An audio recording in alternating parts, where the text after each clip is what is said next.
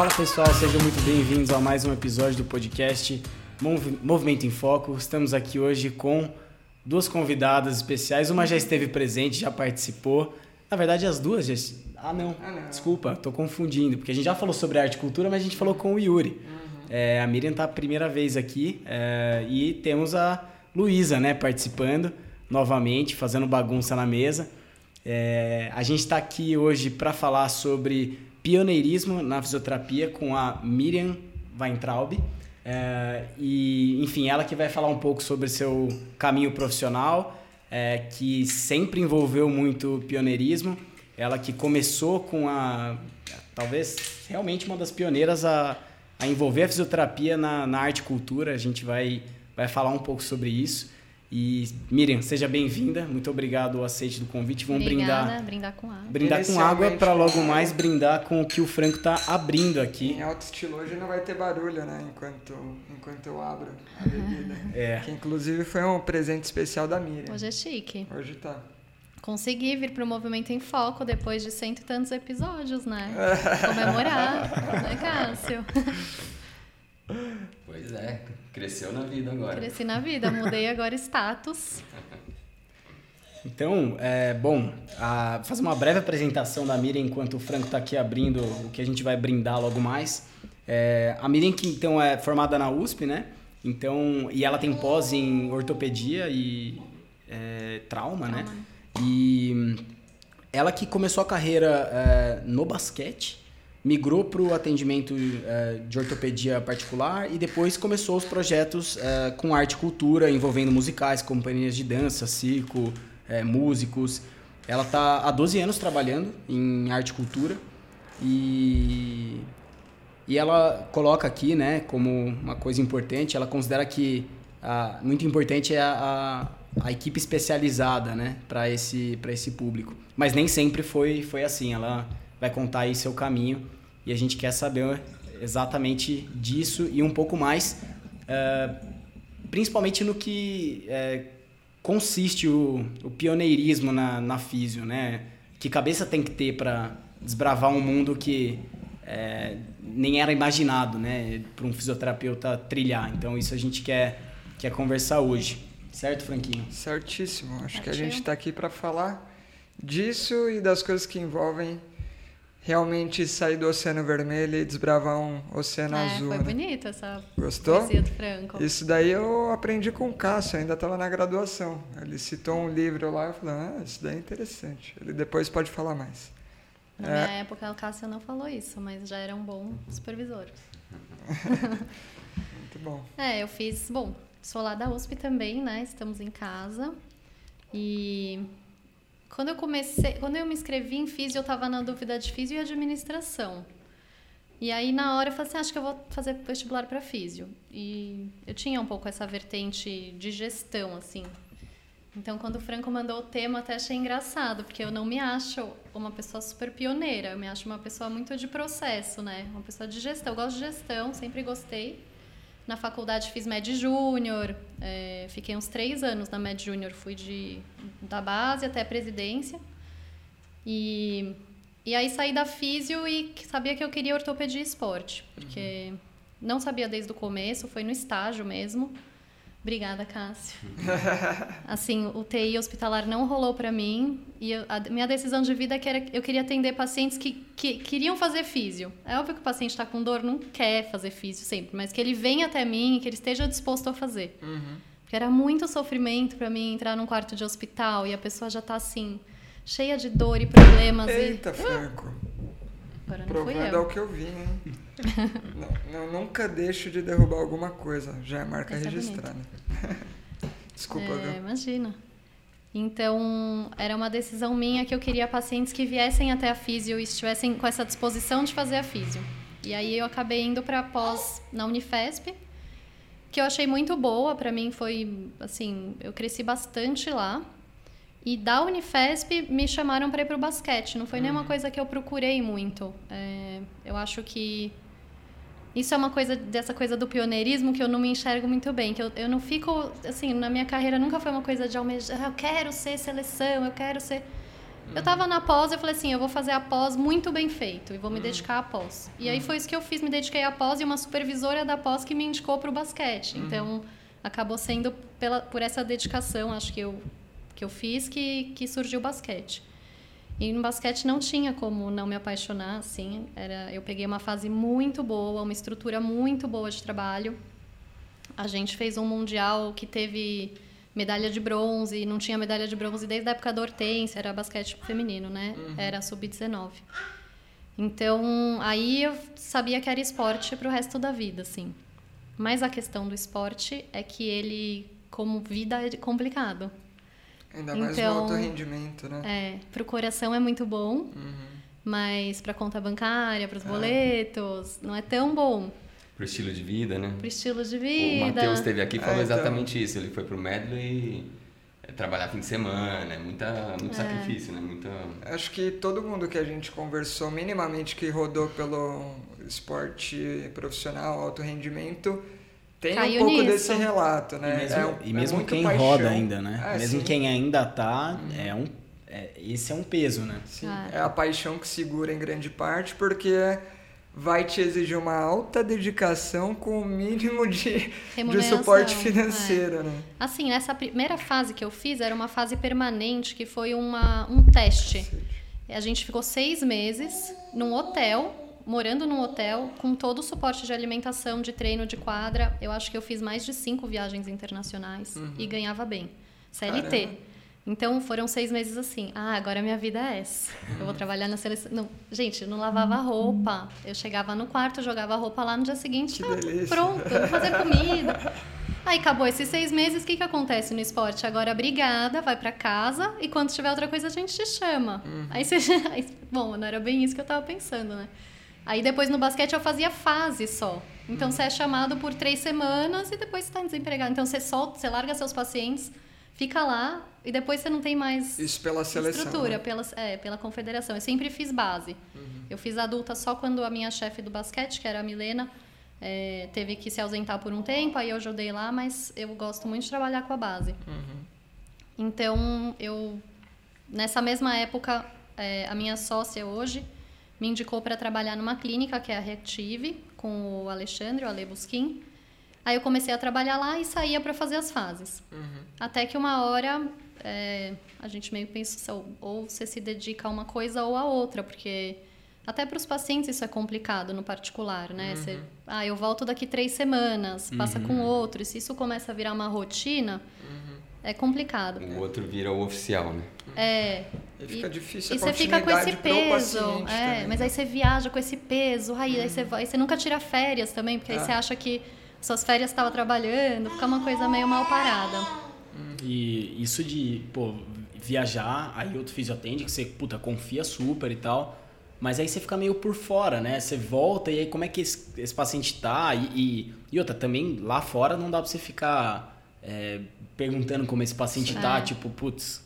Aí Rotina parece de que você seleção, tá. é. Às vezes você fala difícil. assim, ah, eu vou e na quarta eu te per... eu vejo. Você nem sabe que dia é quando você tá na sele- na seleção. E é bem Uhum. puxado mesmo, assim, de trabalho.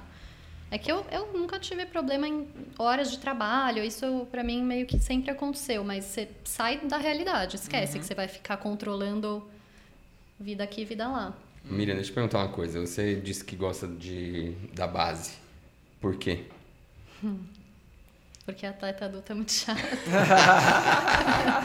Não, eu acho que a base. é, eu trabalhei no feminino, né? Então as atletas, eu sentia elas muito abertas e dispostas a, a fazer um trabalho novo, a tentar coisas novas. Então, para mim, era muito legal. Assim, eu sempre tive essa abertura. e Você sente que o trabalho é mais, flui melhor. Na adulta, eu tive pouco tempo com a adulta também, então não posso falar de experiência, eu fiquei pouco tempo, mas eu sinto que as coisas já são mais enraizadas. Então, para você mudar algum conceito ou para você falar, vamos tentar uma coisa nova, vamos... é mais difícil, é sempre mais difícil. Não, mas eu perguntei porque eu também prefiro a base. Eu acho que é onde você consegue fazer um trabalho de construção melhor. No, no profissional, na seleção ainda mais, é apagar incêndio, apagar incêndio. Né? Não tem muito, muita construção a ser feita. É, eu gosto mais da base. É, E sabe quando a gente reclama que vem prescrição médica, tipo, o que você tem que fazer? Às vezes eu sinto que na adulta o atleta chega com a Sim. prescrição uhum. médica e você tem tipo, não, calma aí, eu vou te avaliar, isso não, não usa mais, ou isso sim, isso não. É... Acho que especialmente na seleção, né? É. é. E ainda mais um atleta já macaco velho, ego macaco formado. Velho. Acho que no Ele clube... já tem mais horas de físico do que eu é, atendendo, sim, então né? realmente é outra. Acho que no clube adulto ainda, no clube mesmo ainda dá para acho que construir um pouco ainda, dependendo do cenário, né? Mas, Mas a, a seleção, seleção, fica mais é. difícil, realmente. Porque a seleção você não tem tanta constância, né, é. também. Então ele, na verdade, tem outro físico e aí você chega lá só para as fases. Uhum. Então eu sou uma entusiasta da base. Até agora me enfiei de novo na Confederação de Handball. É. Na Júnior. Falei, se for Júnior eu até topo, vai. Uhum. Mas assim, também não, nunca fui da adulta eu oficialmente. Pode uhum. ser que eu tô errada. Acho que não, mas pode ser que eu tô errada. Então, se alguém tiver outra experiência. Muito bom. Vamos brindar agora Vamos que brindar. deu certo? Boa. Agora é de verdade. Esse brinde é diferente. Esse nunca é teve aqui, né? Não, esse nunca Geralmente teve. é lata, brinde. É. De é glacial, né?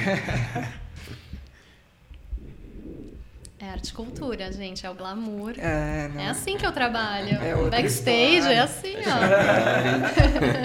Pô, aí dá pra trocar o esporte, né? O é esporte é profissional. Tá é... acostumado com tina, com gelo no, no esporte cultura, é uma banheira. É, hidromassagem. Muito bom. É. E, e como que foi esse, essa mudança, né? Do esporte mesmo e quando começou a entrar o pioneirismo, mais especificamente na arte e cultura, foi no momento da Reactive. Isso. Aí eu estava nessa fase nos dois barcos ao mesmo tempo e decidi me dedicar realmente ao particular. E, e aí eu acho que é um mérito muito do, do Ale da Reactive, que ele tem essa coisa do empreendimento meio megalomaníaco, assim, uhum. que eu não tenho. Para mim, eu decidi fazer um, um, projeto, eu vou fazer esse projeto com 100% da minha energia. E o Ale era o contrário, ele jogava em mil coisas ao mesmo tempo. Uhum. Então essa união foi muito boa, porque eles estavam numa fase de transição, saindo muita gente, eu entrei lá. E na arte cultura já, tinha, já tem uma outra empresa que era mais antiga que a Reactive em arte cultura, mas não tinha uma cultura de ter fisioterapia. Uhum. Então a cultura era muito assim: travou, liga para o físio, uhum. aí manda lá na clínica ou vai para o teatro com a mala, monta tudo, atende e vai embora. Entendi. Não tinha essa cultura de ter era fisioterapia. É, uhum. só quando dava um problema, não tinha nem. Uhum. Ah, então vamos fazer um preventivo lá? Não, era só quando dava um problema. É, e aí em 2011, a, a Cláudia Raia, que também é uma personalidade que apoia muito a fisioterapia, assim, ela uhum. abriu muitas portas. Ela fez um musical cabaré e decidiu ter fisioterapia é, para o elenco e para ela lá todos os dias. E antes disso, que eu saiba, só o Teatro Hoje é Renault abriu que tinha físio, porque ele é gigante, era o maior. Os outros nem pensavam nisso. E uma coisa que dificultava muito era a Lei Rouanet, porque não tinha fisioterapia como uma linha da lei. Hum. Então você não podia captar a verba e colocar físio como parte do uhum. projeto. A físio tinha que ser por fora. E esse projeto geralmente não tem uma grana extra. O que uhum. tem é da lei. Então a gente entrava às vezes como preparador corporal, tentava fazer um trabalho assim, mas não tinha a linha de fisioterapia. Então isso dificultava muito também.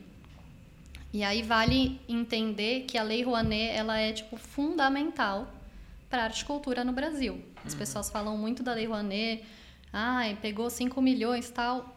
Olha, pelo que eu, eu trabalho com Lei Rouanet há 11, 12 anos, você tem que discriminar tudo, você tem que ter nota fiscal de tudo. Não é assim. Peguei o uhum. dinheiro e pus no meu bolso. Pode ser que quem está lá em cima tenha alguma coisa, alguma facilidade de desviar recursos, mas é uma lei muito, muito importante para a cultura. Então, nesse começo, assim, que foi 2011, a gente pegou esse musical, ficou um ano. E no musical era meio bagunça, assim, porque era eu, a Lê, o Ale tem 10 anos a mais de formada do que eu, e eu era muito recém-formada, uhum. assim, eu tinha 2, 3 anos de formada. E a Marina Callister, que ela é da seleção de handball é, feminino, da adulta, era eu, ela e o Ale. Ela é um pouquinho mais velha que o Ale. Então eu era muito gandula do rolê, sabe? Uhum. Eles lá fazendo altas coisas e eu chegava lá, tipo, o que, que o Ale fez? Ah, vou fazer isso também. Então é, para mim foi muito aprendizado, porque eles eram, sim, referências para mim. Mas era uma zona. Chegava na sexta-feira, eles era um grupo, a gente falava assim: quem que vai hoje? que horas que entra. Era muito desorganizado a nossa parte também. Uhum. E, ele, e no projeto também, porque nunca teve. Então Uhum. eles também eram meio perdidos. E aí eu meio que organizei esse rolê. Comecei a fazer nossa escala. Então essa semana você vai você, você, você. Material, tanto. Quanto você gastou de estacionamento? E dei essa organizada. Posso levantar uma coisinha só? Isso do aprender fazendo, né? Tipo, não é que rolou um baita planejamento. É, puta, vamos, vamos dar as caras, vamos fazer acontecer. E aí teve alguém, você e certamente mais pessoas ali, que ajudaram a organizar a Enquanto história ali, tava enquanto rolando. estava rolando, né? Uhum.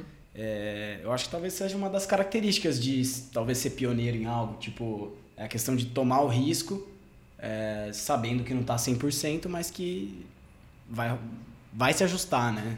Acho que É, aceitar e depois pensa como É, vai fazer. Não e- é o ideal, né? Não Seria é. bom É. o planejamento também, É mas porque- acaba acontecendo. é, mas mesmo tendo o planejamento, né, o não vai sair 100% como planejou, então reajustar é Ainda mais se necessário. você é pioneiro, né? Se é o primeiro que tá indo Sim. desbravando uma área, É. não tem receita, né? E, e na vida real, quando aparece a oportunidade, ou você pega e aceita e faz da forma que dá, e depois Ou você passou, planeja né? pro É. segundo, ou passou. E aí você fala, ah, não, não vou porque eu não planejo, mas também perdeu a oportunidade. Isso Miriam, é- só pra gente se localizar um pouco, que ano é isso? 2011 foi nosso primeiro projeto contratado. Você é da turma do Renan Malveste? Sou.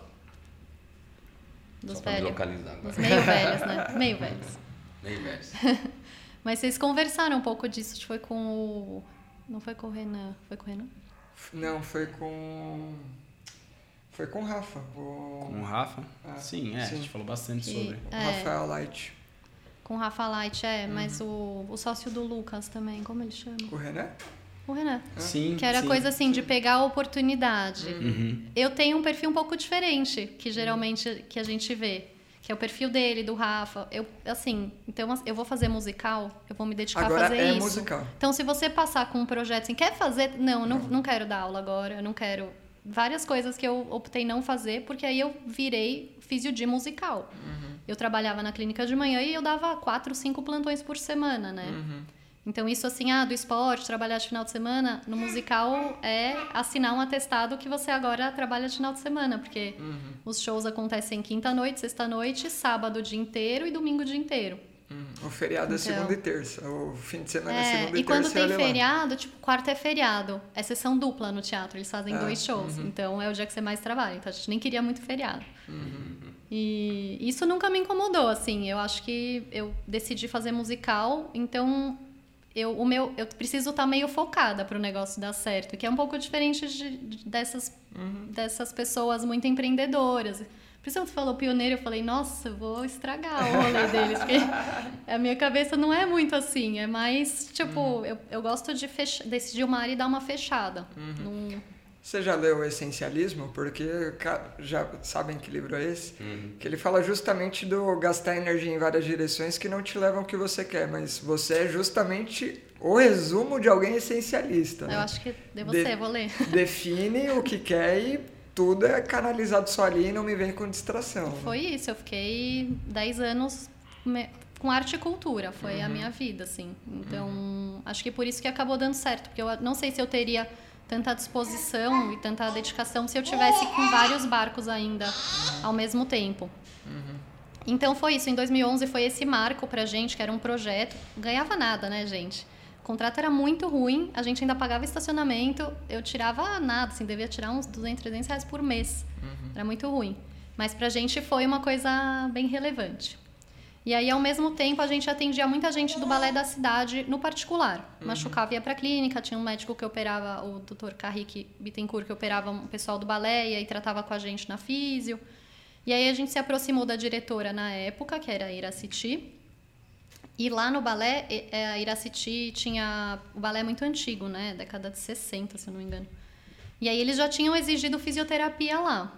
E aí ela ligava pra gente e falava assim, não, não dá, a gente precisa reformular, porque o que, que a prefeitura entendeu? Vocês precisam de físio? Vou te mandar físio. Eles mandavam um físio de uma UBS, um físio concursado da prefeitura. Então era uma físio resp, demanda, era né? uma físio resp que ficava lá, assim, era muito frustrante. Imagino, pra ela devia ser horrível, Uhum. pros bailarinos era horrível pra todo mundo. E aí, com essa diretora, a gente escreveu um projeto demonstrando a necessidade de ter uma fisioterapia especializada lá. Uhum. Ela apresentou isso para a fundação do Teatro Municipal e aí eles abriram uma licitação. Ah, legal. E na licitação, essa licitação, ela era bem focada com especialidade em dança. A gente participou da licitação com outros concorrentes e entrou em 2013 para 2014. E a gente está lá desde então. E a cada dois anos é outra licitação e é uma luta. Fazer licitação não é legal, mas eu acho que é, é necessário. E, e aí a gente está lá desde então. Então vai dar nove anos que a gente. Dez anos, vai dar dez anos agora que a gente está no balé da cidade. E aí come, as coisas começaram a abrir. Então aí a gente pegou um contrato do Rei Leão, que é o maior musical que existe. Aí a gente começou a pegar contrato, contrato, contrato, que a gente teve ano que fez acho que 18 projetos no ano de arte e cultura, sendo que projetos que duram um ano inteiro, tipo o Balé da Cidade, São Paulo Companhia de Dança, Rei Leão, até projetos mais pontuais, que vão durar três, quatro meses, ou é, Companhia de Dança Internacional que vem para São Paulo apresentar Aí vocês já são referência, né? contrata a gente só por duas semanas, então todo tipo de projeto.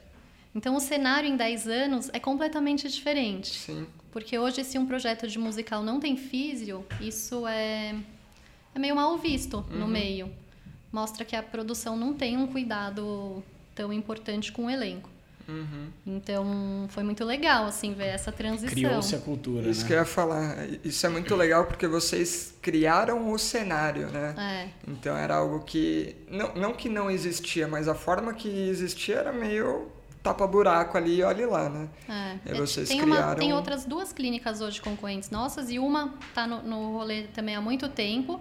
E acho que foi um trabalho dessas três empresas principais, Uhum. assim, para criar esse cenário. Porque é, essas outras empresas eu acredito que atendem muito bem também, senão não estariam há tanto tempo no Sim. mercado. Tem uma que é até mais antiga que a Reactive.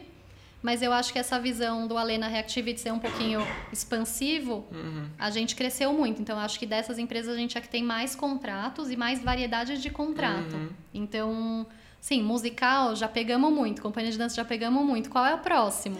Daí começa no papo, manda uma mensagem. Hoje em dia é DM, né? É que nem date, assim, manda uma DM, oi, vamos bater um papo. Aí torce pro cara dar uma travada na coluna ou ter alguma dor. Diz assim, meu, já vamos te, te avaliar seu joelho aí. Deu que, nossa, isso que é fisioterapia. Enquanto vai. avalia, faz a proposta de negócio. né? É. Nossa, dá pra melhorar muito seu joelho. Se. E né, vai indo. Então, passa muito por isso, assim, de mostrar para as pessoas o que a gente faz. Porque ainda. Fisioterapia ainda é um negócio bem nebuloso, assim. Sim. Me lembrou um pouco. Não dá pra dizer que a gente foi pioneiro, mas na época eram poucas pessoas que faziam isso com esporte universitário, Sim, né? sim. Na, na Move Move For, For. que a gente, enfim, não chegamos a, a abrir empresa, mas Uhum. a gente foi em eventos e tal. Tinham algumas empresas que prestavam serviço, mas A gente era. Tava sempre marcando tava ali, sempre marcando carteira, presença e, e eu lembro que a gente chegou a levar muito físio, assim, Sim. num dos eventos. Então, A gente fez E- evento com 16 fisioterapeutas. Nossa. É, e me lembrou isso porque é a história de ter criado a cultura, depois de muita empresa oferecer o serviço e mostrar a importância, é, todo atleta queria e, e exigia da sua atlética, né? É, o- é, você tem a barreira inicial, que acho que ficou muito claro na sua fala, que vocês ali investiram, né? Praticamente empataram, pagando estacionamento, comida, talvez ficasse elas por elas e talvez a contrapartida é quando alguém precisa e vai para o consultório no particular. Aí, beleza, então você cria um canal de entrada para o seu consultório, para sua clínica. Mas isso é para quem está enxergando ali no curto prazo. Ah. No longo prazo, vocês criaram um cenário e surfaram uma onda sozinhos, por- né? Sozinhos Sim. assim, em três clínicas, mas pô, para São Paulo todo, talvez Ah. para o Brasil todo, né? E- mas acho que tem uma outra coisa na fala dela agora, final, que é a, a capacidade de venda do fisioterapeuta. E, e não tem uma faculdade que eu conheço que toca no assunto de você saber vender seu trabalho, vender seu peixe. Mas é uma das capacidades mais importantes no, no mercado profissional, né? É. Você tem que se fazer importante lá dentro. Porque pensa dentro do teatro, um fisioterapeuta. A gente é, é, é estranho, né? Tá todo mundo lá na parte artística. A gente é uma parte meio esquisita às vezes. Então, no balé, tinha uma necessidade de se aproximar dos coreógrafos. Porque às vezes a parte artística não queria fisioterapia. Porque eles viam a físio como alguém que ia atrapalhar o artístico. Então, ah, eu quero que o cara suba a perna até aqui, o físio vai falar para não subir, porque é ruim, porque vai machucar. Então, a gente teve que se aproximar dos, dos ensaiadores, ensinar os que ainda não acreditavam muito no trabalho que isso não ia competir, que na verdade era um facilitador, era para todo mundo estar no palco bem. E na, no teatro, em arte e cultura, a gente tentava se fazer necessário também no teatro a gente tenta, quando a gente vai treinar físios que vão começar, a gente sempre fala assim, se você não está atendendo, você tem que estar tá fazendo alguma outra coisa. Uhum. Então, uma parte do trabalho é atender, a outra parte é ver se a a sinalização da escada tá boa? Uhum. É, as camareiras estão com a, o varão para pendurar a roupa muito alto? Será que dá para baixar e vai melhorar? Uhum. É, tem luz na, nas saídas? Tem, e o tempo inteiro você tem coisa para fazer lá dentro. Um trabalhinho de segurança, né? Segurança é, do trabalho. Para evitar lesões, uhum, coisas sim. que vão machucar, que vão dar problema lá para frente. Então, as produções começaram a enxergar isso como uma coisa positiva. Uhum. Ai, não é só um gasto na linha, é alguém que vai, vai me ajudar a poupar recursos ou dar uma qualidade melhor para o nosso elenco, para a nossa produção. Então, hoje em dia é difícil uma produção que não, não pensa já na fisioterapia. É, antes da pandemia era um cenário, agora o cenário está voltando, então a gente teve uma queda grande de projetos, né? principalmente uhum. na pandemia, mas ainda o retorno não está igual. Esse ano agora que está melhor. Uhum. E então a gente tinha um planejamento um pouco de fazer isso que a gente fez lá no começo, que era assim, vamos fazer meio que na faixa para entenderem o nosso trabalho e a gente já garantir alguns outros. Uhum. Então quando a gente estava nos anos bombando assim, 17, 18, 19, a gente via quanto que a gente tinha de lucro e a gente reservava parte desse lucro para apoiar peças que não tinham estrutura para ter físio. Uhum. Então, é. peças que não tem lei de incentivo, ou peças pequenas, ou às vezes teatrão, que não tem um, um elenco que faz sentido você ter fisioterapia. E aí a gente usava parte do lucro para apoiar mesmo. A gente uhum. mandava um físio sem custo uhum. para tentar entrar também nessas, nessas ramificações. É, porque aí às vezes alguém de um teatrão, que é um ator só, pô, mas eu preciso de físio para estar tá bem. Então eu faço um contrato para ir na clínica durante a semana. Uhum. E a gente foi entrando assim. Então a gente conseguiu ganhar muito espaço com esse com essa coisa de reinvestir na, na própria na próprio departamento. É, mas aí depois da pandemia a gente ficou só com o balé da cidade, São Paulo Companhia de Dança. E agora está voltando, mas ainda não tem a potência que tinha antes. Então a gente ainda não está fazendo de novo esse apoio. Mas acho que é o próximo passo de novo desbravar assim, orquestra. Como que uma orquestra profissional não tem físio, gente? Uhum. É, pra mim, como? Os caras são muito quebrados, eles trabalham lá na mesma posição, 6, 7, 8 horas por dia. Sai de lá, ensaia a mesma coisa, toca. Uhum. E não tem físio. É e surreal. A, a, ergonomia do instrumento não é não tipo, favorece. de um violino, de um violoncelo, não é? Não favorece, né? Não favorece. E no balé, eu sinto que já tem essa cultura assim, eu vou sair daqui, eu preciso fazer uma academia, eu preciso dormir, eu preciso descansar. Nas orquestras, eu sinto que ainda não tem essa cultura deles entenderem que eles são atletas, ou que eles, sabe, é um trabalho uhum. corporal. Uhum. Então a gente fala assim, você aquece, eles já aquecem o instrumento, mas uhum. você se aqueceu antes, você faz uma academia, é muito menos assim a porcentagem. Então eu acho que ainda tem áreas muito abertas para fazer um trabalho importante. Uhum. Onde eu vejo muito isso também é no circo, que apesar de ser totalmente corpóreo, é, tem uma cultura muito mais voltada para a parte bonita da Artística. arte do que da preparação. Aí eu vejo algumas pessoas que eu atendo que são mais velhas que hoje se arrependem de eu deveria ter começado a treinar força lá atrás, ter feito tudo bonitinho. E já uma mudança de quem é uma geração mais nova se dedicando a isso, porque também a cultura já é bem diferente hoje é, em dia. Né? Melhorou né? muito, né? Mas você vê que é aquele negócio muito da cultura do circo, passa uma experiência para o outro e tende a ser assim. Uhum. E agora tem muito mais aceitação e principalmente essa busca, né? Ainda uma busca do cuidado muito individualizado, mas não sei se é um, é um filão que vocês é, têm visão, mas com certeza é um que, que faz bastante sentido. É, a Miriam colocou que há que se provar ou né, mostrar o trabalho para produção né, é, de arte e cultura. Então, é aquele, é aquele dinheiro que não é simplesmente um dinheiro que vai embora, mas que pode retornar em segurança para os é, os atores ali, né? Enfim, minimizar a chance dele não estar tá no palco por, por conta de uma lesão. É, então tem aí dois, é, dois públicos a, a se provar o, o trabalho. Um deles é o, o, produtor ali, o outro é o próprio ator, de fato. Então é isso que o Franco estava comentando em relação a, é, a cultura da, é, do meio, né? Da, daqueles que estão atuando de fato. Então hum. é um desafio grande. O elenco adora. Quando a gente chega no, no projeto para falar, oi, vai ter físio, todo mundo, ah, uhum, foi físio, é mais fácil.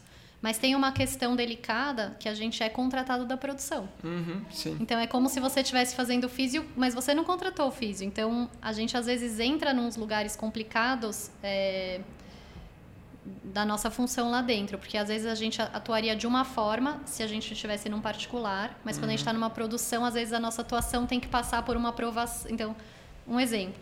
Preciso levar o, o cara machucou e ele precisa de um tratamento na clínica. Mas e se isso não está incluso no projeto? Uhum. O que, que, a gente faz? A gente não pode ir lá na produção e exigir isso. É uma uhum. coisa entre o, o, o, contratual do ator com a, a, produção. Mas a gente tem uma opinião que a gente tem que guardar. Uhum. Então é um lugar delicado, às vezes, quando entra nessas questões. É, às vezes tem questões assim, que o figurino que o cara usa, que a pessoa usa, machuca figurino de um vestido de 20 quilos machuca. Aí você não pode chegar pro ator e falar assim, esse vestido te machuca.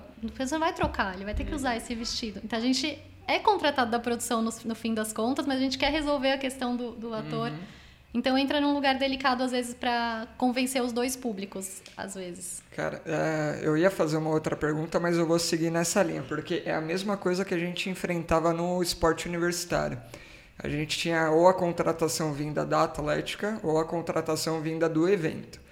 E aí, o consumidor é outro, não é uhum. quem contrata. Então você tem que resolver duas dores diferentes. E aí já volta para minha pergunta, que é tendo duas dores diferentes, você tem que ter duas entregas diferentes, né? Então pro é, pro ator, é, pro artista, que está ali, a entrega é física. O cara vai sentir na pele, vai sentir o benefício, você convence ele rapidinho se você trabalha bem como fisioterapeuta. E como que funciona para o outro lado, para você convencer a produção que talvez esteja mais interessada em algo de números, gestão e tudo mais. Talvez seja o seu lado gestora que entrega isso também, porque se é um, um setor bem desorganizado, igual você falou lá no começo, você não tem como convencer, né? É, as, as produções nunca tiveram muito controle de afastamento. Uhum. Então, essa comparação foi difícil. Quando a gente fez Rei Leão, a gente teve uma comparação internacional, porque a Disney é assim: processos, processos, processos. Eles, uhum. eles sabem tudo o que eles fazem, quanto, quanto, tudo. Eles têm controle de tudo. E falaram que no Brasil foi um dos projetos com menos afastamento que eles tiveram de Rei Leão mundial. Que legal. Então, a gente até hoje é amigo do cara lá que trouxe o, o, o cara da Disney que trouxe, porque ele ficou encantado com o nosso trabalho. Mas aí, para a produção, quando você tem um histórico, fica mais fácil. Uhum. É difícil a gente trabalhar numa produção de musical que nunca ouviu falar da gente, que nunca trabalhou com a gente. Fica mais fácil. É, mas aí no dia a dia, o que a produção sente é que tira um pouco das costas deles. Uhum. Então, se não tem um físio lá e a pessoa machuca, eles se desesperam. Uhum. Ou leva para o hospital, ou chama a mãe. Não, não, uhum. eles não sabem muito como resolver. É uma coisa bem dramática. Então, quando tem um físio, a produção se sente mais seguro. Então, a gente tem que levar para o hospital? Não tem que. Tem que que faz? Tem que afastar? Não tem que. Então, são responsabilidades que a, a produção Legal. fica mais segura. Então, é menos um problema para eu resolver é menos um produção. problema. Para a produção, quanto menos eles souberem, melhor da físio. Eles querem não saber sobre essa parte. Sim, para eles, uhum. uma físio que funciona é uma físio que não fica trazendo infinitas questões para eles. Então, acho que passa essa segurança. Mas aí também tem um lado que é isso: a gente está lá para pôr todo mundo no palco. Então, tem questões difíceis assim. A pessoa veio tratar, a gente avaliou e a gente acha que a pessoa está apta a fazer o show. Mas a pessoa não quer, não, quer, não, não se sente bem, ou não se sente apta, ou sente que a dor dela não, não dá para fazer o show. E mais de uma vez a gente teve esse conflito de o ator, o físio e a produção, alguém da produção, e falar assim, olha, pela físio a pessoa está liberada. Se ela quer fazer ou não quer fazer é outra questão. Então, também é uma situação delicada, que se eu estou tratando o próprio bailarino na minha clínica uhum. e ele uhum. fala que ele não se sente bem para fazer, ele não vai fazer. Uhum. Mas quando eu tô lá pela produção e eu acho que ele tem total condições e segurança para fazer, eu falo isso, E aí, às vezes também. Aí o, o elenco, às vezes, Uhum. tipo, hum, talvez não vou ficar passando na físio, tem essa questão.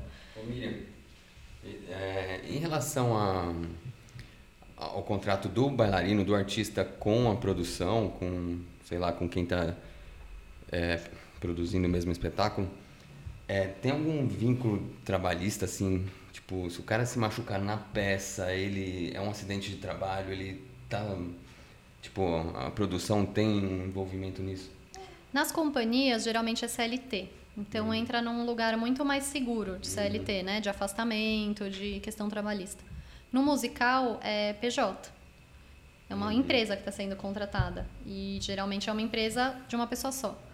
Então, varia muito de cada produção. Então, tem produções que arcam, e aí tem seguros, então tem alguns seguros que também arcariam, mas tem produção que não tem essa verba, e se a pessoa machucar, ela tem que. Audição. Você faz uma audição e você se machuca na audição, boa sorte. Não tem nenhuma responsabilidade é, de quem está de quem tá fazendo a audição, só o elenco. Então, a gente teve esse ano dois casos de pessoas que se machucaram em audição, joelho, casos sim bem relevantes. E é isso. Você tem que se tratar. Tá por si. Tá por si. Então, nas produções de musical, a gente tem as duas coisas. Tem produção que, quando a pessoa está afastada, ou mesmo quando não se machuca lá, mas se machuca durante o projeto, eles arcam com a reabilitação. É, claro que se entrar numa coisa de cirurgia, alguma coisa mais grave, vão tentar acionar o seguro. É, e tem produção que não tem essa verba, isso já é acordado que se a pessoa machucar, ela vai ter que procurar um serviço. E às vezes até nem passa com a gente pelo valor, pelo custo, a gente faz desconto, mas é um custo mais alto. Uhum. E a pessoa às vezes busca em outro lugar. Vida difícil do artista, né? Que se ele tá nesse sistema, ele tem que já reservar o É. quanto da grana dele vai para se cuidar e se precisar, né? E a quantidade que não tem nem plano de saúde, É, é sim. desesperador. Eu admiro muito, gente, porque não é uma vida fácil. Você a cada seis meses está desempregado, né? E aí você tem que fazer uma audição e torcer para passar e é bem emocionalmente desgastante. É, se ninguém for. Vamos, vamos. Eu tenho só um comentário para fazer, porque é, a gente está falando, ô, Dom, gente tá falando de empreendedorismo. Será que eu vou, eu vou conseguir fazer esse comentário? e ah, de é, Pioneirismo. pioneirismo, mas a sua veia de empreendedora, de gestora, é algo que fez muita coisa dar certo. Porque essa coisa do, do físio, se não estiver atendendo, tem que fazer outra coisa, é o sonho de qualquer dono de clínica, assim, porque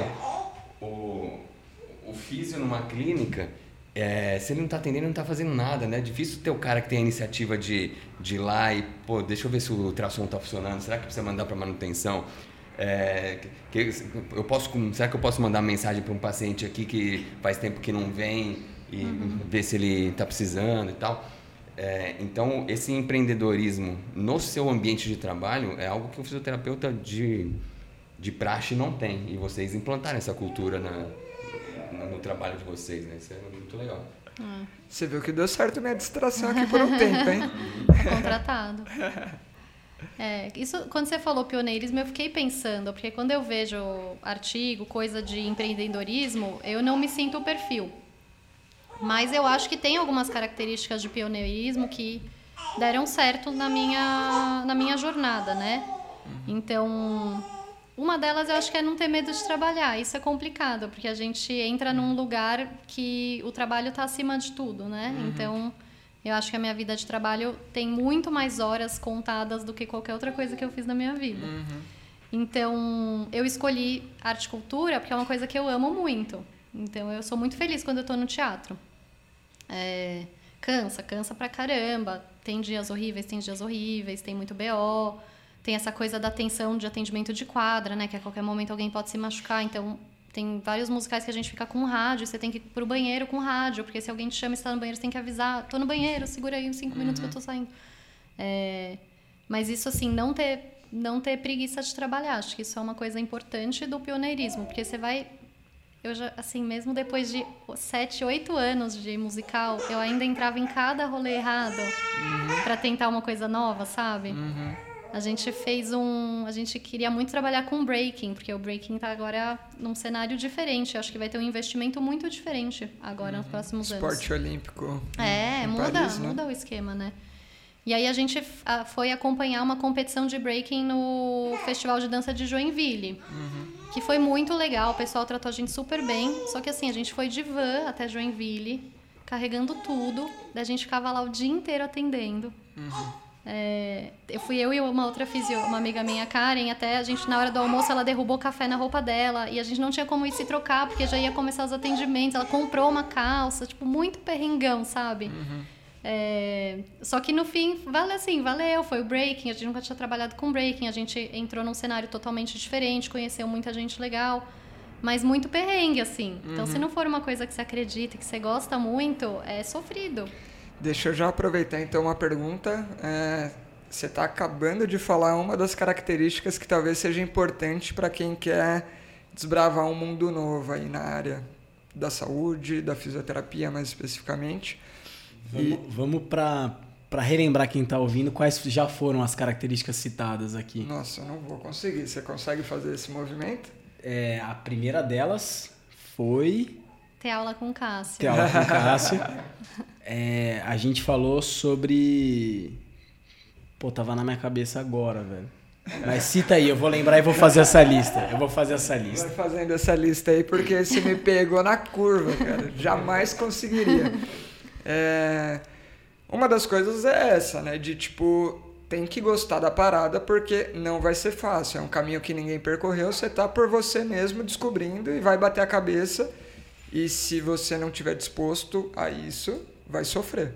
Né? E aí você vai desistir, não vai percorrer a trilha porque a recompensa vem na frente, não vem agora, né? Ou não vem. Ou não vem, né? É. Não tem nada certo.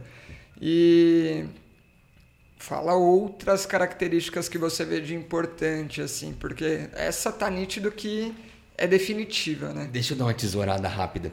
Vocês viram um vídeo que está circulando hoje no Instagram de um jogador de basquete da NBA que eu não vou saber quem é? O Stephen Curry, que ele... Pode ser, que o cara pergunta, essa temporada foi um fracasso? Não, não, não, ah, não vi, estou confundindo. Não sei se é ele, mas... Que foi o Dilda que, que compartilhou. Ah, rodou o Instagram todo, assim, eu vi umas cinco vezes esse vídeo hoje. É, o repórter essa temporada foi um fracasso. O cara, o cara fica, fica puto, puto. Né? Ele, cara, como assim um fracasso? No esporte não existe fracasso. O Michael Jordan jogou 15, 15 anos, né? 16 NBA. anos, ganhou 6. É, 15 anos, ganhou 6. Os outros 9 foi fracasso. É, então, cada, cada temporada que você entra e você não ganha, outra pessoa vai ganhar. Você vai se empenhar. Se você fez o seu trabalho direito, é, não foi um fracasso. Não é porque você não, não foi o campeão. Uhum. E. Putz, agora eu não sei qual lixo que eu tava fazendo com isso. ah, Você só veio tesourar ah, mesmo. Que que é, porque ela falou, ah, às vezes a recompensa não ah, vem. Não, não, vem naquele momento ali, ah. tipo, ali você trabalhou de graça, mas em algum momento aquilo não foi em vão. E tá tudo, você tem que estar tá bem, tá bem com, com, isso, com é. isso. Fiz meu trabalho, fiz bem feito, é. alguém viu. E, e às vezes é, é a, isso volta para você num, num, cenário que você não faz a menor que ideia. Que não tem como assim. controlar e projetar. É. Porque assim, é, a gente quer controlar um resultado que talvez você não tenha, mas você fica só com foco no resultado, ferrou. É. A chance de frustração é maior. Então é um pouco do do blazer acreditar do... no universo acreditar no universo Sim. e curtir o processo é. né a gente já deu apoio para produtores que depois no outro projeto contratou um fi, outros físios com uhum. verba sabe uhum. então se você ficar doido com isso você não, não se mexe uhum. mas eu acho que um pioneirismo é, essa era outra coisa que eu tava assim gente mas o que, que eu fiz de tão pioneiro porque não é nada não inventei nenhuma roda aqui eu acho que o pioneirismo também não precisa passar por uma coisa tão revolucionária uhum. então às vezes ele tá aí só que, só que tá aí, ninguém fez direito, é Sim. é isso. Então, arte cultura, a gente não inventou, já tinham empresas fazendo e já existia musical, e já existia gente se quebrando no musical, não foi nada que a gente inventou. Uhum. A gente uhum. só decidiu, não, vamos resolver esse problema. Então, às vezes são problemas que não são tão mirabolantes, né? Uhum. A questão do circo, a gente já atendeu bastante projeto de circo, mas é um meio muito difícil de entrar, uhum. principalmente que não tem verba, né? Uhum. As verbas são muito ruins. Uhum. Então hoje a gente tem um projeto de circo que eles chamam a gente eventualmente para atender lá no circo mesmo, mas uhum. meio que é para apagar incêndio. Não uhum. fazemos um trabalho lindo de prevenção e tratamento e conscientização, educação. Mas é isso. E se der para fazer um projeto no circo, é um negócio tão inovador? Talvez não, mas é pioneiro. É pioneiro. Porque não tem. Sim. Então, na música, na música clássica, no breaking, no... tem tanta coisa que tá aí, tá aí. É, É, é, o trabalho em si não vai mudar muito, É. né? Tipo, é engraçado é, achar- que. é- é- como, como, como esquematizar isso? Por que não tem? Como fazer ter? Quais são Uhum. as vias? Da onde pode vir a verba? Quem tem que autorizar? É um trabalho, é muito político também, né, para entrar nessas áreas. Então você tem que ter também muita, tanto essa politicagem de convencer, eu preciso convencer o produtor, eu preciso convencer o, o bailarino, preciso- mas também tem que ter uma, um movimento político de a, o, o- a fundação do Teatro Municipal tem uma orquestra, tem a OSESP, tem, Uhum. eles não têm físio. E aí? Tem que falar com quem? Falar com o prefeito? Tem que falar com o secretário de, de, de cultura? Tem, é um processo bem trabalhoso, assim, politicamente também para entrar. É, e, e o que você está me falando talvez traga mais um ponto aí que é, o, o pioneirismo talvez não esteja na solução nova, mirabolante, mas muito mais na implementação, né? E lembra a fala do, do Rafa Light, é, né? Que a tem- gente Tem muita solução já. a solução está pronta. Tipo, você já tem muito estudo feito mostrando que a coisa funciona. Agora, como que a gente faz para transformar o estudo feito que mostra que funciona em uma solução real que vai Como atender alguém? viabiliza, né? Como, Como viabiliza? chega lá na ponta. Como chega na ponta? Como que vai fazer isso funcionar para o circo? Porque talvez o mesmo modelo que dá para o teatro é, musical não é o que vai funcionar Uhum. para o circo. Então, como que a gente viabiliza para eles também? E aí, cada pessoa que tentar quebrar e desbravar uma dessas caixinhas É um pioneiro. é um pioneiro.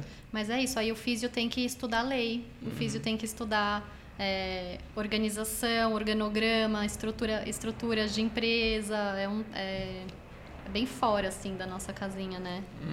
E- Então, outra característica é a necessidade de é, conseguir se aventurar nas, em outras áreas, é, né? estudar outras coisas. E, e o pioneiro, é, depois que ele desbrava, ele abre o caminho para outros, né? É, eu sempre digo que na minha formação, na minha época de formação, que eu me formei em 99, físio tinha três áreas, era neuro, res- respiratório e musculoesquelética. Quando o mercado inchou de profissionais, a galera teve que ser pioneira. Então, muita gente entrou na obstetrícia, na urogineco, áreas totalmente consagradas hoje, mas que 20 anos atrás nem existiam. E, e aí, depois que o primeiro desbrava, vem, abre. Não é um trabalho que reverte só para si, é um trabalho que reverte para profissão. É, e o Cássio que foi pioneiro também, né? Porra, fa- falar sobre reeducação de corrida num momento que ninguém falava sobre avaliação de corrida, ir no parque, filmar paciente. É, a gente. Eu segui o pioneirismo de uma professora é, e do próprio Félix, que, que eram trabalhavam com músculo esquelético, com disfunções musculoesqueléticas, mas tinham especialização em neuro. Então, a hora que eu olhei isso, eu falei: esse é um caminho, e ah, eles desbravaram, eu fui atrás. Então, entrei no, mas eu entrei no Oceano Azul, que tinha os dois, mas não, não tinha ninguém mais que é, olhava para a músculo esquelética com um olhar de controle motor. E, mas desses, eu é que é, fui para o mercado privado no, no esporte. E aí no esporte, a gente falando de análise e correção de movimento naquela época, era realmente pioneiro. E depois E, e, é, e isso é bem, muito louco mesmo, né? O- Alguém abriu caminho pra você antes, pra você enxergar um nicho, né? Então, realmente, é, começa a ramificar, né? É, mas eu acho isso acho legal, porque eu acho que o pioneirismo também. Eu ouvi a- a- o podcast do Rafa e ele fala de coisas muito grandes, né? Quando ele começou a falar os números, eu, gente, o que, que ele faz? Quem é ele? É, na minha área, eu, eu, aquilo que eu falei de focar em um tema, eu também não tenho essa coisa assim, eu preciso resolver a vida de todos os atores do Brasil. Não, eu quero resolver o circo aqui, desse circo, e eu foco nisso. E resolvo isso. Porque às vezes também você começa a pensar. Como fazer projetos de circo? Putz, é muito grande, porque tem tudo de circo, tem circo em todo lugar, de todos os jeitos. Então você tem que também.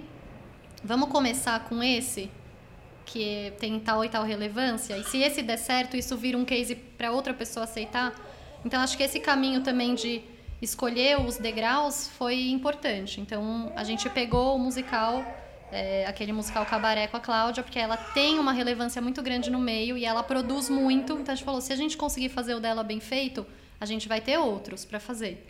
Se a gente pegar o balé da cidade, a gente vai conseguir pegar qualquer balé. Uhum. Então é, foi uma coisa também um pouco pensada, assim, quais vão a gente vai ser, porque a gente não tem energia infinita e tempo infinito é. e recurso infinito. Uhum. Então assim, quais vão ser os nossos tiros principais? Onde e é, o que, vale der a, a gente vai investir, tentando, né? é. Uhum. Mas assim, fechamos Rei Leão, a gente vai pôr toda a nossa energia nisso, porque se a gente fizer um Rei Leão bem feito, a uhum. gente fecha vai mais 15. Vai outras coisas. É. Então, Miriam, tá diagnosticada, você é uma essencialista. É isso. Gente, me dá esse livro aí para eu ler. É. eu, tenho, eu tenho no Kindle, depois eu te passo o documento e esse eu ler também. Mas é, é exatamente isso. Deixa eu. Eu vou usar uma referência que o Cássio me passou de podcast, que é o Beyond the Cave. E eu vou citar aqui que os caras são nerds mesmo, ali é para valer. E teve um, um episódio que eu tava ouvindo que eles estavam falando de protagonismo que tem muito a ver do que a gente está tá falando aqui. É, e o proto do protagonismo significa que vem antes. E o agon é de agonia. Então é que sofre agonia primeiro. E o pioneirismo tem a ver com isso também, né? Você está ali sofrendo primeiro e aí depois você abre caminho para todo mundo que vem atrás de você. Né? Então é o cara que abre trincheira ali para todo mundo e depois todo mundo vai surfar a onda. E é isso que dá diferença na profissão como um todo, né? É, o caso falando lá que quando ele começou na físio tinham três áreas. Pô, hoje em dia quantas áreas tem? Quanta gente não sofreu para abrir trilha em cada uma dessas áreas? Vocês com a horticultura, a, o, o, pessoal lá com a corrida, né? Com esporte de endurance. Acho que isso é, é muito fora da curva. Melhora. Você acha que você está resolvendo um problema, mas você está abrindo espaço para muita gente, né? Ah, eu acho legal isso porque eu, eu sinto que eu estou na minha fase agora de deixar o espaço para outras pessoas na arte cultura. Eu dei uma. Eu acho que. Sabe quando você chega também assim? Acho que eu já fiz tudo que eu queria fazer aqui uhum. e já não te dá aquele tesão de tipo, nossa, peguei um projeto novo. Assim, os que eu queria pegar, eu super peguei, sou muito grata. É, então, também é importante ser. É, dar espaço para as pessoas, né? Então, se você fica muito assim, é meu, é meu, é meu, é meu, é complicado. Uhum. Então, tem que abrir, tem que... Ah, eu faço assim, eu mando o projeto assim, tá aqui o PDF que eu faço, uhum. dá essa eh, orientação. E agora eu estou numa fase de sair um pouco da horticultura, assim, quero uhum. outras coisas. Uhum. Então... Mas isso é, isso é, muito legal, você tem um, um, uma meta de algum, algum lugar que você queira ir ou vai deixar a vida levar? Não, eu, eu abri uma clínica minha, porque eu estava na Reactive há 12 anos, então é um filho, né? Uhum. Lulu. Tem uma Lulu minha. É, e aí eu acho que essa é a minha meta agora. E aí, como, como dedicação para alguma área específica, a gente está tentando automobilismo, que nunca foi minha paixão, mas é meio que caiu no nosso colo. A gente começou a atender, começou a gostar e viu que também é um trabalho que está também é outra. São, são coisas que estão tão na nossa cara, né, gente? Automobilismo tem um investimento surreal. É. Diferente dos outros, né? Surreal. De cultura, né? E não, e, e, não tem, assim, eles. Agora os grandes eventos têm, às vezes, uma equipe de físio, mas o cara, o atleta não tem um físio dele Sim. que acompanha, que sabe o que ele está fazendo, que. Eu, daí a gente olhou isso e falou assim, meu, uhum. vamos entrar, porque se a gente conseguir fazer com três, quatro pilotos, isso vai explodir. Uhum. Então agora a nossa meta é mais essa. Uhum. Não consigo me desligar totalmente de arte cultura, porque acho que é tá muito emocional ainda comigo, uhum. mas estou me afastando um pouco para me dedicar à clínica e e agora lá na clínica nossos nossos enfoques são automobilismo e escalada. Então uhum. são as duas vertentes novas assim. E eu acho bom porque foi isso, eu fiquei final de semana quando eu estava na gestão de arte cultura, é, eu não podia desligar o celular nunca, uhum. porque às vezes machuca sábado à noite. Então eu tô bebendo um vinho e alguém me liga da produção, respira, toma uma água, atende. Uhum. Você, não, você não se desliga nunca. Ou seja, não... esse papo só tá sendo possível porque o automobilismo tá aparecendo na sua vida. É porque tem alguém lá no celular de horticultura, né? Porque hoje tá tendo show, hoje é quinta. Então, eu agora eu te, também tô tentando prezar um pouco pela vida pessoal, assim, ter final de semana, poder viajar final de semana, poder ir para lugar que não pega celular e não ficar desesperada e conseguir dormir, tá tudo bem. Então, é, Tá muito justificado o vinho hoje, né? É, mas sabe o que me parece? O Alexandre, ele é o cara que joga vários jogos ao mesmo tempo. Mas você joga um jogo bem jogado, chega um momento que você fala, "Ah, agora eu quero jogar outro jogo. Porque tem aquela pessoa que entra numa carreira e vai nela até o fim, vai se aposentar no mesmo emprego. É, você também chega um momento que, ó, aqui acho que já conquistei o que eu tinha que conquistar, vamos para outros desafios. E acho que isso também é uma característica do, do empreendedor, do pioneiro. é, Legal. Olha como você é pioneira. Saiu do, do Ah. pioneirismo no- na arte e cultura, agora, opa, olha o automobilismo aí. É. É, eu sou muito grata porque eu acho que aprendi muito lá para abrir minha clínica também. Porque como eu ficava muito na operação da clínica, é, vários erros que eu cometi lá, espero não cometer de novo, né? É, e acho que essa coisa de ter, ter visto esse lado assim mais é, ousado, desbravador, também foi importante para mim, porque talvez eu não teria aberto a minha própria clínica se eu não tivesse visto essa possibilidade. Um porque eu sou uma pessoa assim, né? muito mais prática e gosto da segurança e gosto de saber o que vai acontecer. Um pouquinho Então, mais conservadora nesse sentido. Muito mais conservadora. Então, isso me empurrou um pouco. Me mostrou que eu acho que empreender e, e procurar outras coisas é, é ok. Tudo bem você não tá sempre sabendo tudo o que vai acontecer na sua vida, né? E na Físio, eu acho que se empreendia muito pouco. Agora que tem esse movimento grande. E não sei por que não, né? Uhum, Por que ficar sempre nesses nos formatos de clínicas que a gente não concorda? uhum. Isso, eh, isso de não conseguir focar em várias coisas ao mesmo tempo, pra mim começou na carreira, porque como que eu vou trabalhar numa clínica que eu atendo dois ao mesmo tempo? Se, se é difícil atender um e resolver essa pessoa em um. Então, desde o atendimento eu tinha essa coisa assim de, ser, de ter um foco maior. É, E aí acho que também tudo bem não ser, não ter uma linha tão definida, né? É, se organizar só para conseguir ter essa possibilidade, porque também é um privilégio, né? Poder fazer escolhas. Às vezes a pessoa não tem muita escolha no dia a dia. Sim. E aí, nossa lista tá crescendo, Rafa? Pô, eu tô com uma lista aqui, mas talvez eu tenha perdido algumas coisas no final que eu tava concentrado. Mas, ó, a lista ficou. Mas essa primeira não é necessariamente uma lista obrigatória, porque depende de perfil, né?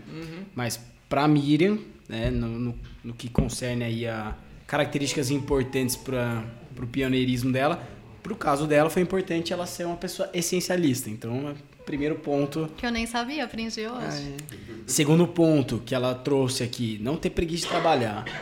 Esse ponto é importante pra todos, independente do perfil, se é essencialista ou não, isso Eu não sei se isso é bom ou ruim, né? Às vezes eu falo isso e me dá uma dorzinha no coração.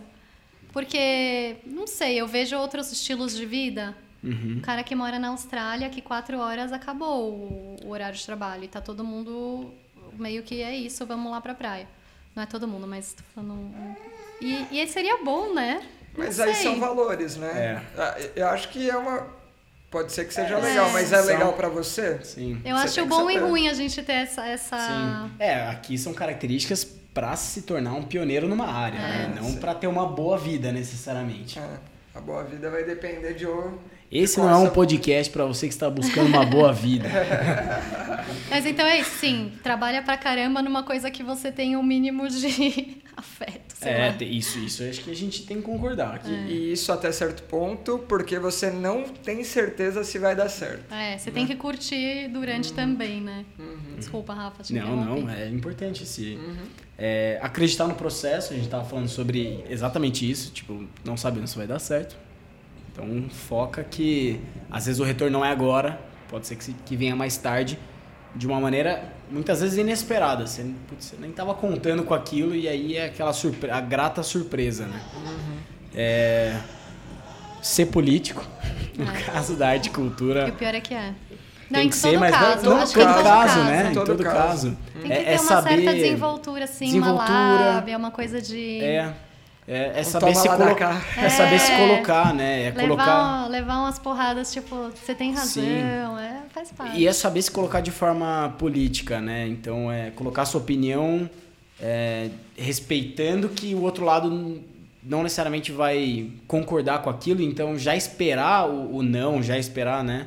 Eu acho que isso é importante mesmo. Pra não afetar o, o ego, assim, da- nas relações, né? Pra continuar no, no clima profissional ali no final das contas. Uma coisa que eu acho que também para o pioneirismo dar certo é importante? Você ter pessoas, né? Sozinha não não só da faz, né? produção, boa, mas boa. eu penso que assim, se eu não tivesse o Alê, não teria feito nenhum décimo do que eu fiz. Se eu não tivesse a Mari, minha sócia hoje, não teria aberto uma clínica, provavelmente. Eu teria feito uma coisa muito conservadora. Então, também, ter pessoas que você confia e que você pode trocar e discutir são, é muito relevante. O Fernando, que hoje está na frente da arte e cultura lá da clínica, os físios que atendem. Porque Perfeito. senão também você começa a querer fazer muita coisa e não sai muito.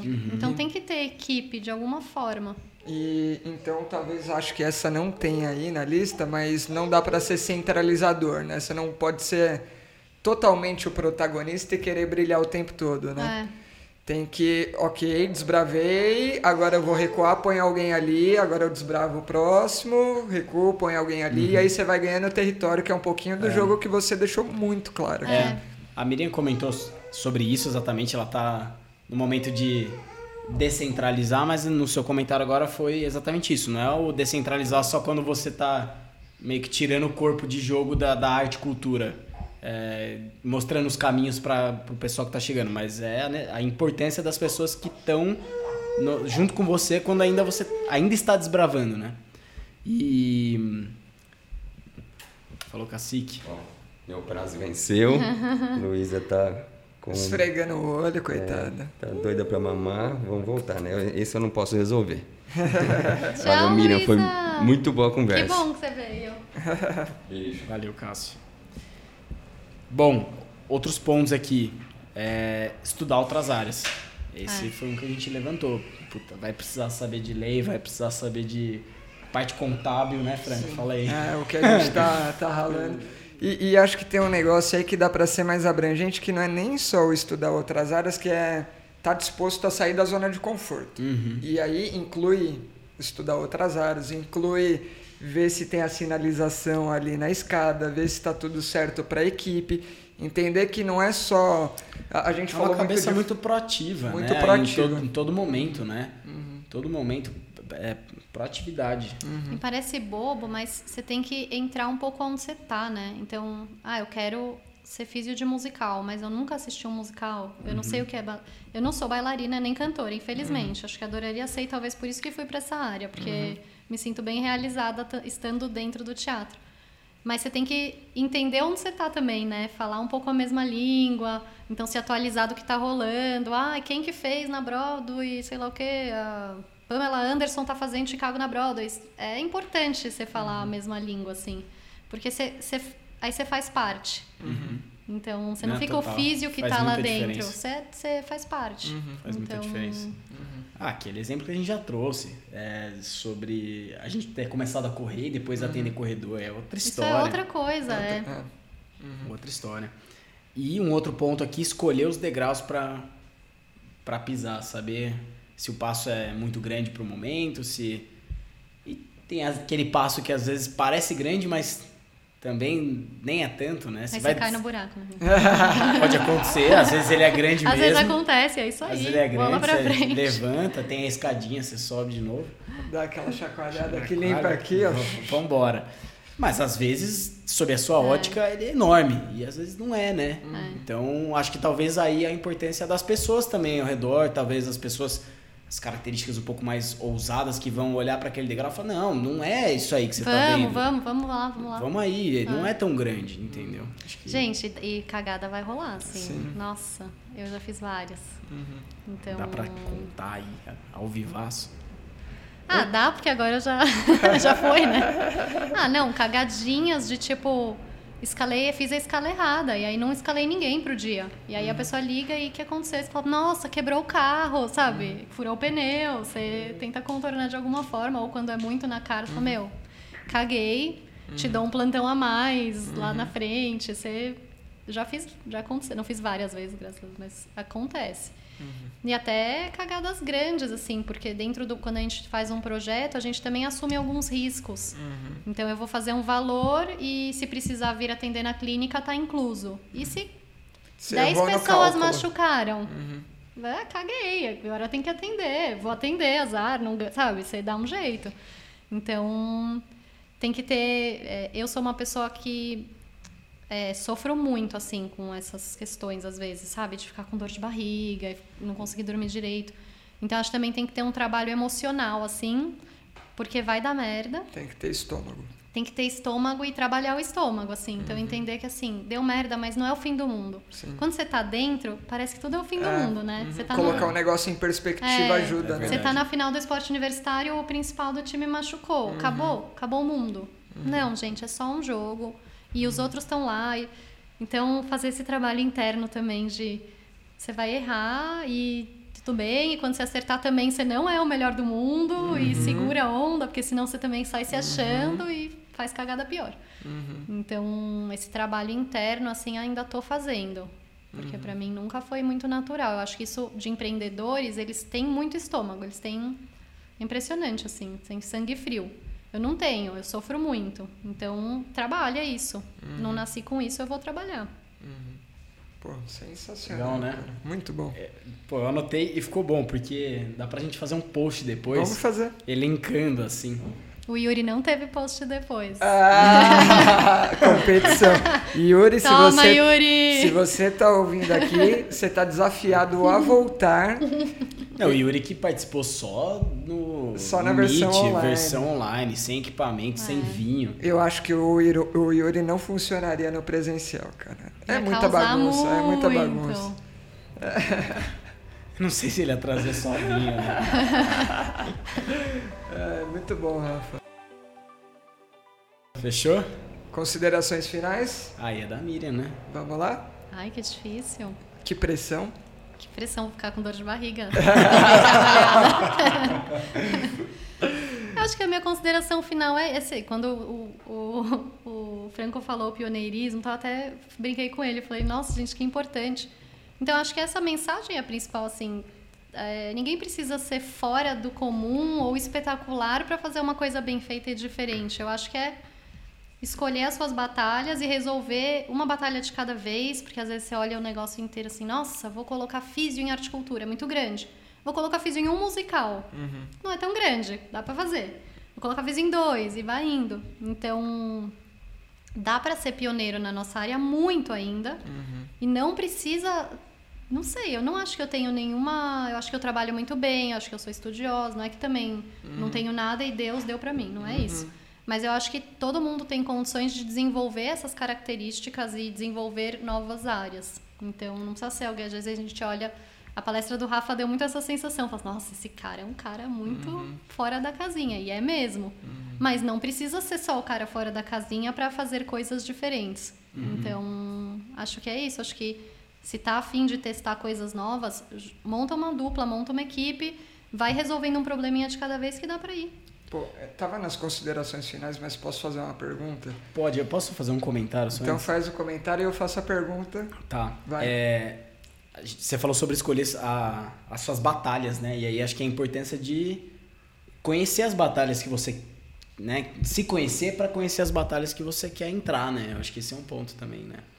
Tipo, aquilo que vai fazer sentido para você. Né? Para você entrar com, com foco, com essencialismo Sangue na nos batalha. olhos. Sangue Com nos sangue nos olhos. olhos. É. Faca nos dentes. E. Cara, ficou nítido um negócio de precisa ser trabalhado uma autoconfiança, certo? É, você mesmo, ao, ao, ao se ver ali, tipo, eu não tenho nada de tão especial, porque eu, né? Mas na verdade tem, tem motivo, né? Você tem capacidade, todo mundo. E talvez tenha muita gente ouvindo que está fazendo a mesma reflexão e não tem essa autoconfiança ao ponto de falar, eu vou. E a minha pergunta é: o quanto da sua autoconfiança, que hoje em dia já tem alguma coisa, ela dependeu de uma afirmação externa, alguém falando, vai que vai dar. Ou você vê a demonstração, talvez, do Alê e falando, não, vamos lá, sabe, de peito aberto, Sim. assim? Eu sempre fui uma pessoa com autoconfiança, assim. É, Quando eu chego na frente de um paciente, mesmo quando eu tava na pós, assim, eu não sabia nada, eu chego na frente do paciente e, tipo, fodona, assim. Uhum. É claro que hoje em dia eu tenho muito mais confiança em fazer mais coisas. Eu Uhum. demonstrava fodona, até porque eu tinha cara muito de criança. É dois. É, e isso é um problema, forma. né? Então, se você não tem essa postura, você é engolido. Então, isso nunca foi um problema. Assim, eu sempre fui boa de fazer prova, sabe? Não... Mas eu não tinha grandes ambições, eu acho. Eu tinha uma coisa de, tipo, eu vou atender numa clínica. Então, acho que o contato com a lei, agora com a minha sócia, com a Mari, que tem uma cabeça mais. Vamos pegar, vamos fazer, vamos abrir, vamos abrir direito. Não vou abrir uma coisa, se eu vou abrir, eu vou abrir direito. Isso me estimula, porque eu gosto de uma coisa com segurança. É, mas autoconfiança eu sempre tive. Eu acho que uma coisa é você dosar o que vo- confiança e saber até onde você pode pisar. Ainda mais quando você está num meio assim no esporte, na arte e cultura, porque você é a pessoa da referência lá. Não vai ter médico, não vai, você vai ser a pessoa que está lá. Então até para você não não passar do limite, né? Não se queimar, né? É, fazer coisa que não deveria. Então, isso tem que dosar, assim, a humildade e a confiança. Então, isso eu sempre tive. Mas eu acho que isso pode ser trabalhado. Da mesma forma que essa coisa do estômago eu nunca tive. Então, eu sempre fiz prova muito bem, mas ficava três dias vomitando, né? No vestibular. Vomitei a semana inteira e passei. É, isso dá para ser trabalhado. Eu acho que hoje eu lido melhor. Ainda não é perfeito, mas acho que dá para ser trabalhado. Evitar Então- café é muito. lactose, corta a lactose. Então, como trabalhar varia bastante. Sim. É, o esporte é uma, é uma saída boa, assim, de, de endorfina, de acalmar. Para mim, não funciona tão bem. Eu faço esporte na, sofre, na sofrência. mesmo? É. É, mas tem outras coisas que me acalmam. Então, tem que achar um caminho, assim, de... E, e a gente vê nitidamente que na- na- na- no esporte, na arte e cultura, se você não tem essa coisa de eu vou resolver, é muito difícil. Então eu vou resolver no atendimento e eu vou resolver o BO. Quando me liga a produtora, Eu vou é, a assumir. gente já até, o cara, o, o protagonista caiu, quebrou, sabe, clavícula, tem que resolver. Eu vou, a gente vai resolver. Calma. Eu desligo, às vezes eu ligava para ela, eu ligava pra... Gente, vocês não sabem, não sei o que fazer. Mas na hora que você tá lá, não, a gente vai resolver. Calma, fica tranquila. Eu vou resolver tranquilo, já fiz isso mil Já vezes. te ligo.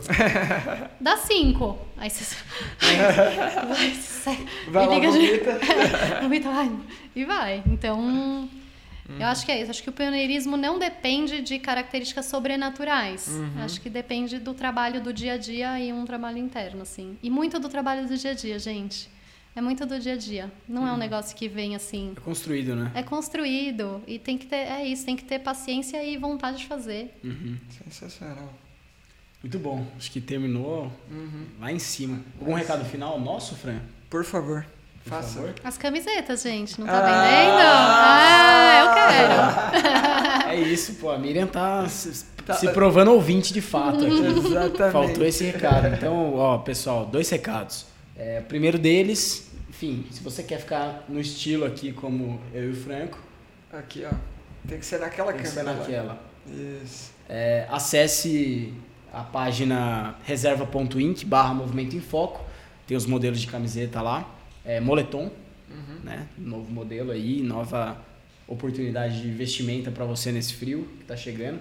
Já, se chegou. antecipa. Já se Seja antecipa. pioneiro. E é, além desse recado, é, se você quiser apoiar aqui, que essa conversa continue com resenha, com vinho, que hoje foi o patrocínio externo, mas é, Patrocínio do convidado. patrocínio do convidado. Se você quer estar aqui naquela poltrona acompanhando ao vivo aqui e presencial a conversa, é, tem uma forma disso acontecer, além de a possibilidade de você estar presente no nosso Clube do Movimento, que é um clube no- no- nosso é, no WhatsApp. É, estamos eu, Franco, Cássio lá e alguns embaixadores, além dos outros apoiadores.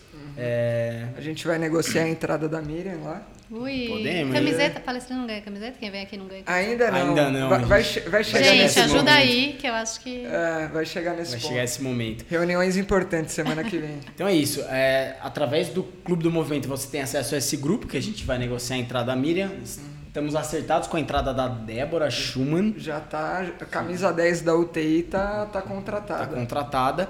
E a ideia é que seja um grupo de discussões em que a gente puta, vai falar sobre. Nesse é, altíssimo nível nesse que é altíssimo aqui. nível. no é, dia a dia. Pegar um assunto, o olhar de vários prismas. Pô, alguém da UTI falando, alguém da musculoesquelética falando, Da alguém arte cultura. da arte cultura, alguém, cara, outro não é físio, de outro de outra área. Uhum. E é, é essa a ideia mesmo, é olhar para uma problemática e, e olhar sob diversas óticas, é, que acho que é, assim a gente ganha muito. Uhum. E para você acessar o Clube do Movimento, é, ser um apoiador de fato, É, se você entrar no link apoia.se barra Movimento em Foco, contribui com um mínimo de 20 reais, o preço Então. de um litrão. Quer dizer, você vai ter o direito de estar aqui com a gente uma vez. Você estando aqui com a gente, tomando uma cerveja com a gente, já paga o litrão que você vai Tá feito. é, investir no mês. É, exatamente isso. Venha. Venha. Beleza? Muito obrigado pela sua presença aqui, sua audiência. Até o próximo episódio. Valeu, Miriam. Muito obrigado, Valeu, Miriam. gente, muito Foi bom. muito bom, viu?